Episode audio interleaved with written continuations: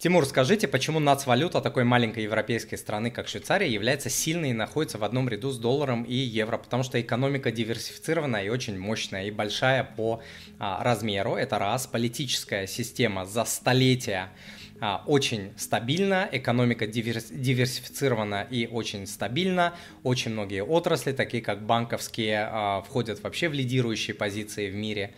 А, поэтому стабильно что делает э, валюту, она как вот маленькая европейская страна, она вроде маленькая, но по экономике она не маленькая.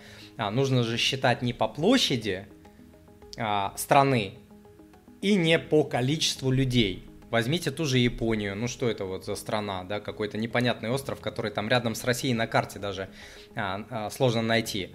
Но это крупнейшая экономика в мире, огромная экономика, а, валюта тоже считается твердой экономикой, поэтому а, смотреть а, смотреть нужно не на величину страну, страны по квадратным километрам и по количеству людей, а на ее экономику.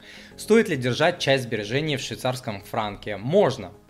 Можно. Потому, знаете почему? Потому что диверсифицировать тот же доллар тоже нужно. Про рубль я вообще молчу. Это обезьяна с гранатой. Ее, ее нужно диверсифицировать конкретно. Вообще желательно держать в чем угодно, только не в рубле. Франк, там, иена, юань, доллар и как можно меньше в рубле. Потому что и так рублевого риска очень э, много. Доходы, работа, недвижка. И так у каждого россиянина полно рублевого риска.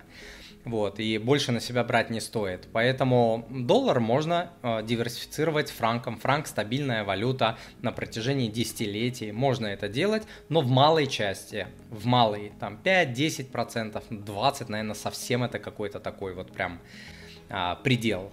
Но все-таки большую часть в сильнейшей валюте. В сильнейшей валюте это доллар.